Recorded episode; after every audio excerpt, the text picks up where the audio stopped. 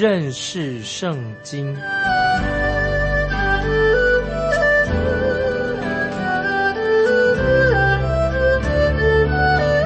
认识上帝的话，把上帝的话带到全世界。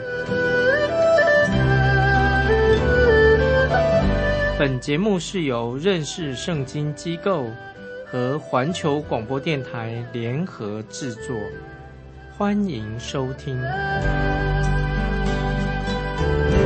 亲爱的听众朋友，你好，欢迎收听认识圣经。我是麦基牧师。我们看弥迦书第四章第三节，弥迦书第四章第三节，他必在多国的民中施行审判，为远方强盛的国断定是非。他们要将刀打成犁头，把枪打成镰刀。这国不举刀攻击那国，他们也不再学习战事。听众朋友注意，《弥迦书》四章三节，这里特别提到很重要。四章三节说，他必在多国的民中施行审判。那么这一节经文就是提到，特别提到是关于主耶稣弥撒亚，主耶稣基督，主耶稣将会从天上再来，他在地上执掌王权，要执掌审判的权柄。听众朋友，你会想想看，这将是怎么样一个？荣耀的情景，主耶稣他回来的时候是一个审判主。那个时候，世界各国许多的国家会把这些纷争的国家，各个国家，主耶稣会把他带到主耶稣基督的面前，接受神的审判，这是很重要。就是那个时候，世界各国把他们的一些的纷争问题要带到主耶稣面前，接受主耶稣审判。那么这节经文，注意弥迦书四章三节所提到的。这个事情什么时候发生呢？所提到是要等到主耶稣再来做王的时候，再来的时候啊才会应验。所以我们刚才读四章三节的经文说，他们要将刀打成犁头，把枪打成镰刀。那么有人把这些经文呢刻在现在的联合国总部，知道世界上现在有一个联合国在纽约联合国总部这个大楼，刻在把这个经文这一节经文呢刻在联合国大楼上面。说他们将刀打成泥头，把枪打成镰刀。听众朋友注意，刚才我们读这个经文，实在不是指今天的联合国啊联合国总部。如果今天有些人啊，他们把他的刀所用的刀打成泥头，那只表明他们现在不用刀来打仗了，他们会用更强烈的、更恐怖的、更强有力的武器来攻击对方啊！他刀打成泥头啊，并不适用。为什么呢？意思就是说，他现在用更犀利的武器来跟别的国家打仗。如果他们把枪打成镰刀的话，那么他们的目的为什么？他们为什么把枪打成镰刀呢？他们的目的啊，不是为了去捕鱼或者去我们去捕鱼呢？枪变成镰刀了，目的是要捕鱼吗？不是的，他们乃是什么？乃是要去压榨其他国家啊，就是强国大国。有武器的国家要压榨比较弱小的国家，尤其是压榨那些武器比较弱小的国家，这是今天的状况。那么这节经文，听众朋友，当然不会应验在联合国今天的联合国，在纽约联合国的功能，它不能发挥这样的功能。联合国啊，也不过就是在国与国之间互相攻击的时候。啊，他们在讨价还价啊，所以他是申召联合现在的联合国去申诉讨价还价，为了达到一些政治的协议而已。但是等到耶稣基督再来的时候，这一节经文，刚才我们读的弥迦书四章三节才会真正的应验。耶稣再来的时候就会应验的。啊，我们继续看弥迦书四章三节的下半啊，他说：“这国不举刀攻击那国，他们也不再学习战事。”显然，听众朋友，今天的世界，你觉得？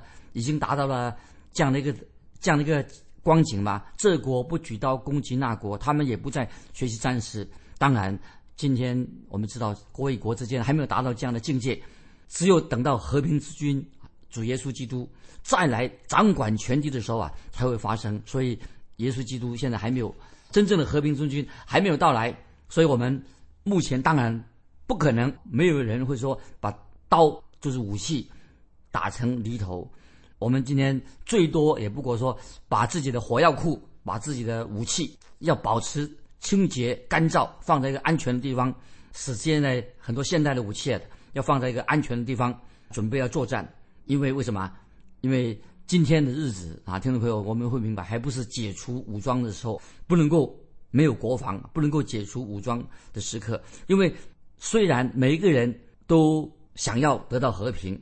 都希望说将来把那个武器能够裁减，现在太多的军备啊，能够把它裁减，也希望说把那个钱呢不要用在来制造武器，用在别的地方。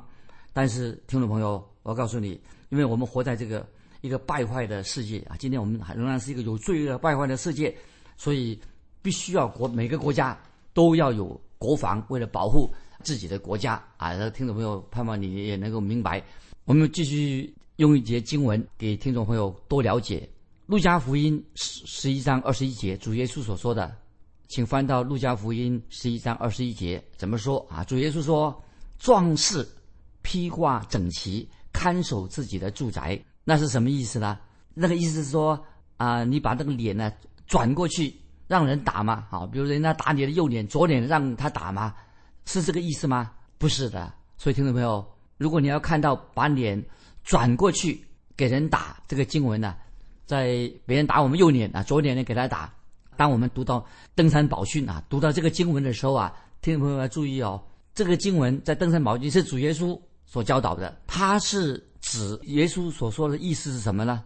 是当他掌权的时候，当主耶稣再来在地上掌权的时候啊，才能够啊实践登山宝训所教导的。今天我们这个时代不可能实现啊，因为主耶稣再来。掌管全世界才能够实现这样的理想，所以当主耶稣掌权做王的时候，我们可以才可以卸下一切的武器、一切的装备，甚至我们可以把大门的锁啊不要用锁了，主耶稣再来了嘛，新天新地了，所以可以把房门的锁拆掉。但是这个时候啊，此时此刻啊，因为神的国还没有降临，所以我们都需要锁门啊。我自己的家有两把锁来锁门，所以先知弥迦在这里所说的预言。不是指我们现在，不是指我们现在这个时代、这个世界，而是指将来神要神的国降临要发生的事情。让我们把这个预言，把这个预言呢，要用在一个正确的时空啊，不能够乱引用圣经。接下来我们看弥迦书第四章第四节，弥迦书四章四节说：“人人都要坐在自己的葡萄树下和无花果树下。”无人惊吓，这是万军之耶和华亲口说的。这个说的太好了，人人都要坐在自己葡萄树下和无花果树下，无人惊吓。听众朋友，这些经文你说已经应验了吗？今天也应验在以色列国啊，立国了，以色列已经建国了，也在以色列应验了吗？当然还没有应验啊，很明显。当然，今天这些经文四章四节没有应没有应验。这是万军之耶和华亲口说了啊！刚才我们读的经文呢，人人都要坐在自己的葡萄树下和无花果树下，无人惊吓。这是万军之耶和华说的，神亲口说这句话是什么意思呢？这是万军耶和华说的，就是神自己说的。神是将来将要把以色列百姓带到这个地图上，那个时候神来做王，耶稣基督做王的时候啊，才能够过一个真正的平安荣耀的日子。那今天。不可能，简直是不可能的啊！继续，我们看第五节，弥迦书第四章五节：万民各奉己神的名而行，他们却永永远远；我们却永永远远奉耶和华我们神的名而行。这个经文很重要。四章五节，弥迦书：万民各奉己神的名而行，我们啊，我们的基督徒啊，我们属神神的人，我们却永永远远奉耶和华。我们神的名而行，那么这是这节经文什么意思呢？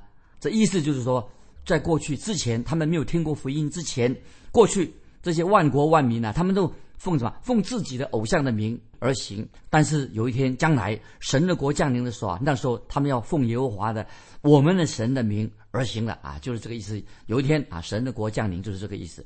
接下来我们看第六节，弥迦书第四章第六节，耶和华说到那日。我必聚集瘸腿的，遭拒被赶出的，和我所惩治的。注意这些经文什么意思？弥迦书四章六节，我再念一遍。耶和华说到那日，我必聚集瘸腿的，招聚被赶出的和我所惩治的。到那日，这是什么意思呢？就提醒我们听众朋友，这是指什么？千禧年的国度啊，指将来未来的千禧年国度。那么那个时候，那圣经说：“我必聚集瘸腿的，招聚被赶出的和我所惩治的。”这里特别提到瘸腿的、被赶出的、被惩治的这些人是指谁呢？听众朋友，这瘸腿的、被赶出的、惩治指谁呢？注意，是指以色列国、以色列这个国家。听众朋友特别注意，这里神说，刚才我们读那个经文说，弥迦先知说了，我所惩治的。那么看来啊，神自己他担当了以色列国的所遭遇的一切啊，神自己承担以色列国他所遭遇的一切。那么几年前，听众朋友，我遇到一个犹太人，这个犹太人呢，曾经被德国纳粹党啊。就是希特勒希特勒时代啊，纳粹党啊所迫害，这个犹太人受过迫害。那么现在这个犹太犹太人哈，他已经是一个变成一个无神论者。他以前也许他信是信神的，现在他变成无神论者。那么这个犹太人受过迫害，他就对我说：“麦基穆斯，当我们犹太人在受苦的时候，到底神去了哪里了？我们受苦的时候，神去了哪里呢？神为什么不来救我们犹太人呢？”那么我就回答说。我就回答这个以色列啊受过苦的这个以色列人说，我就回答说，其实我告诉他说，神其实就在你的身边。或许你因为受苦的缘故啊，你认为说你因为受苦了，所以你就怪罪于神，你不应该。我认为他他你不应该因为受苦而怪罪于神，这个不是神所做的。这个受苦的这个犹太人呢就。回答我说啊，就是这样。那那么，如果真有神的话，那神应该他马上来帮助我啊？为什么不？我们犹太人受这么多苦，被德德国人纳粹党迫害，他为什么来不来帮助我们呢？来回应我们的祷告呢？那我就回答说，因为你们犹太人比我们其他国家的人呐更早认识耶和华真神，也顺服了神。当你们的国家认识了永活的真神的时候，你们国家犹太人，你们的国家。认识真神的说，但是我们的祖先还是无知的。那时候我们的国家，我们自己的国家啊是无知的，是还是异教徒，就是没有认识真神，一个败坏的异教徒的国家。可是你们犹太人已经有了真神的神给你们的启示啊。后来你们也是你们犹太人呢，把这个神的启示、把福音传给外邦人呢。所以为此啊，我就对这个这个犹太人说。呃，我很感谢你们犹太人，因为福音是从你们犹太人出来的。但是我也告诉他说，神在圣经上已经说得很清楚，当我们真正认识永活的真神的时候，但是你说你认识永活的真神，但是你们却背叛了神，圣经很清楚的说，你们就要受到神的惩罚。所以我就告诉这位现在的啊受过迫害的这个犹太人说，我告诉他说。如果你读圣经的时候，你就会明白为什么你会受苦了。你不能够把这个错误归咎于啊是上帝的错误，上上帝不会做错事情。你今天所受的苦难，你不能归咎于神。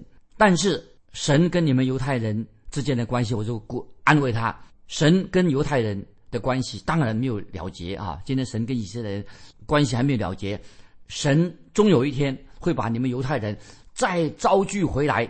到那个时候。你们就会明白圣经的真理了，听众朋友，我们都知道这个宇宙是属于神的，神所创造的。如果人拒绝了神的启示，否定了神，当然会受到神的审判。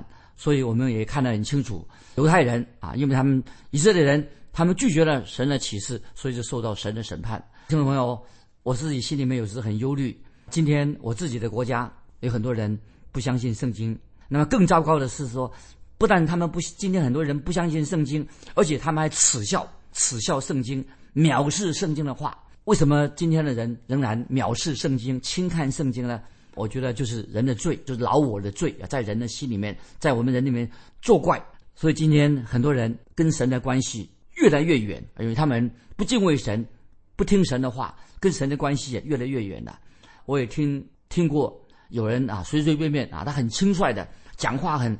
荒谬，很轻率的说：“哎呀，他说我要把坏事我都告诉神啊。”他这个人说话，你看他这样说：“我要把我所做的坏事，你做的坏事，我做的坏事，我都告诉神。”这样胆子很大啊。他说：“我要把你的坏事啊，我做的坏事都告诉神。”其实，听众朋友，我们不需要，其实我们你我不需要把别人的罪告状啊，向神告状。其实神早已知道你做了什么，我做了什么，神知道一切，知道你我在神面前，我们都是罪人。所以听众朋友啊，我们不应该轻忽轻忽神，也不应该拒绝福音啊。我们要回到神面前，因为我们已经看看见从以色列国的历史，他们已经明白神的审判一定会到来。所以在先知弥迦的时代，那么已经看到在弥迦先知的时代。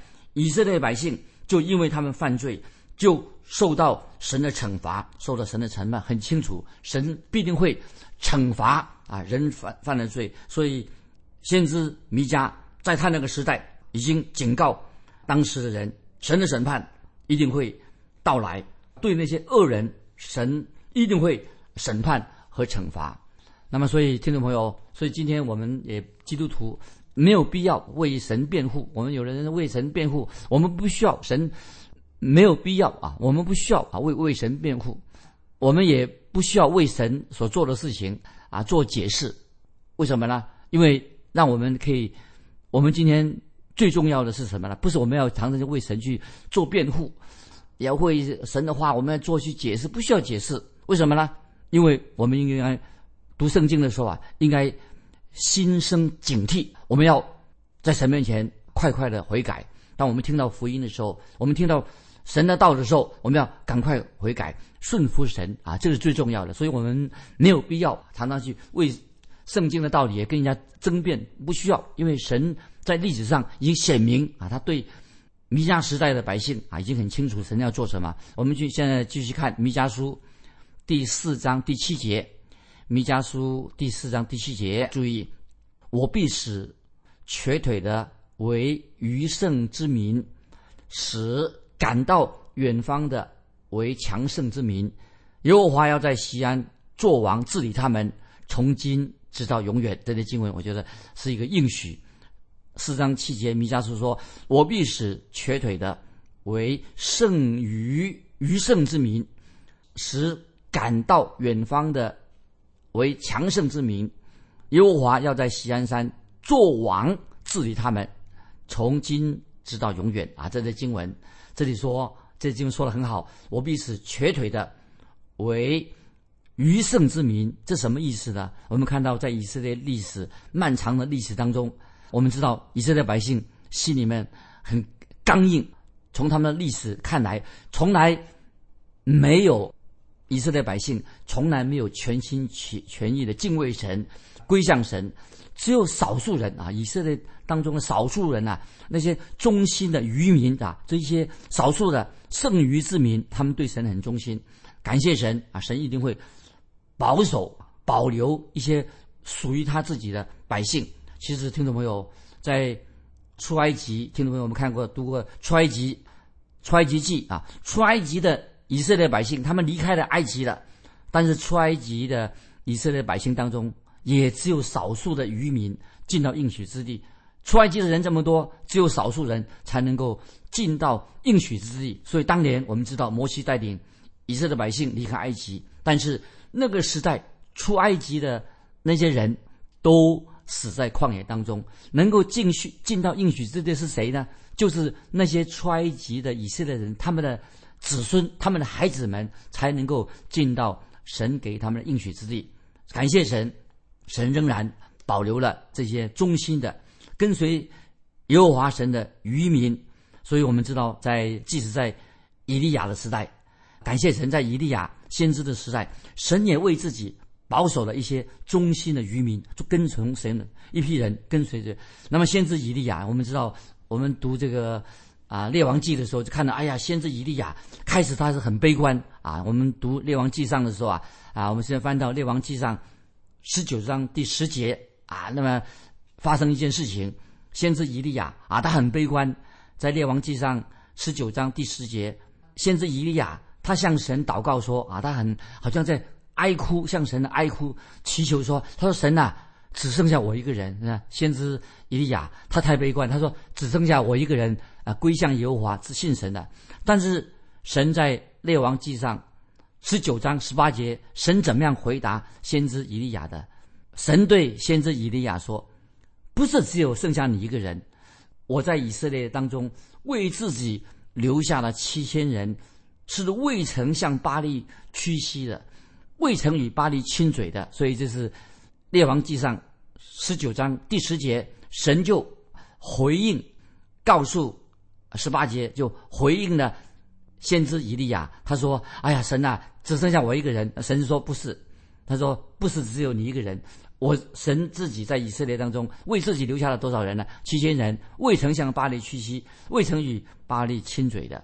所以，听众朋友，我们看在当时以色列百姓，他们为了躲避亚哈王跟耶喜别的破坏，他们就有些忠心的神的百姓就藏在山区里面。”可是先知以利亚还不知道这些人还在，神已经为他自己留下了七千人。先知以利亚不知道，今天的信徒啊，听众朋友，我可以说今天的信徒就像这今天的渔民信主的人，就像那七千人一样。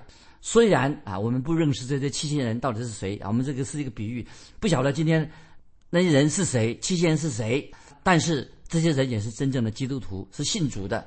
那么我们知道。当主耶稣基督再来的时候啊，我们知道主耶稣早已经什么，为自己留下了一批渔民，这些忠心的跟随主的人。虽然我们看到当时的以色列国，当时的以色列国那些在上执政掌权的，他们拒绝了主耶稣的福音，而且把主耶稣钉在十字架上。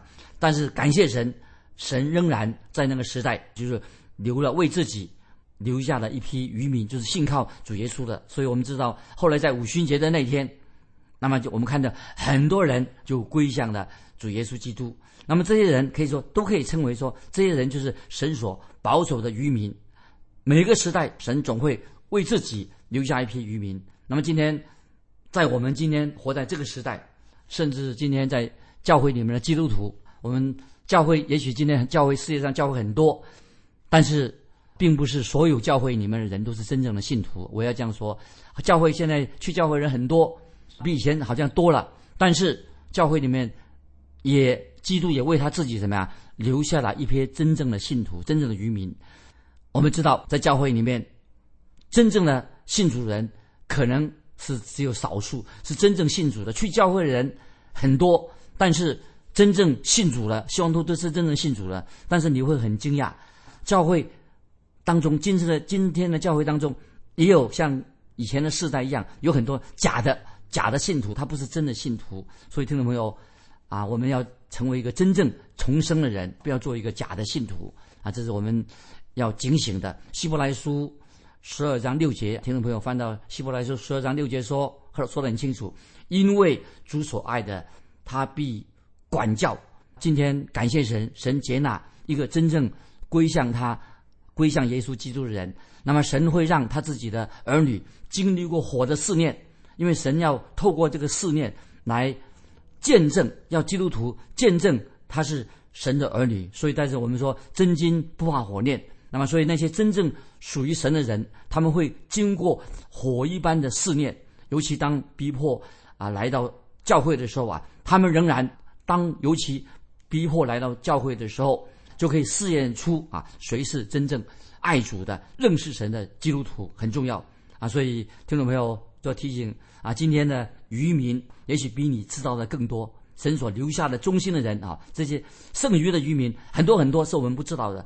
神为他自己已经留下了一批真正的基督徒，属于他的人。这些人是跟随主的。那么圣经里面特别提到，他渔民这个余下的百姓、剩余的百姓很重要。所以听众朋友，我们不要忽略。所以在啊，弥迦先知的时代，在四章七节就特别说到，那么有些百姓在受苦当中，神为他自己留下了一批渔民，神就会招聚他们成为一个什么强，成为什么强盛之民啊！所以这里说到啊，神会重新招聚他们，使他们成为强盛之民。四章七节，弥迦书，耶和华在西安山做王治理他们，从今直到永远啊！我们继续看。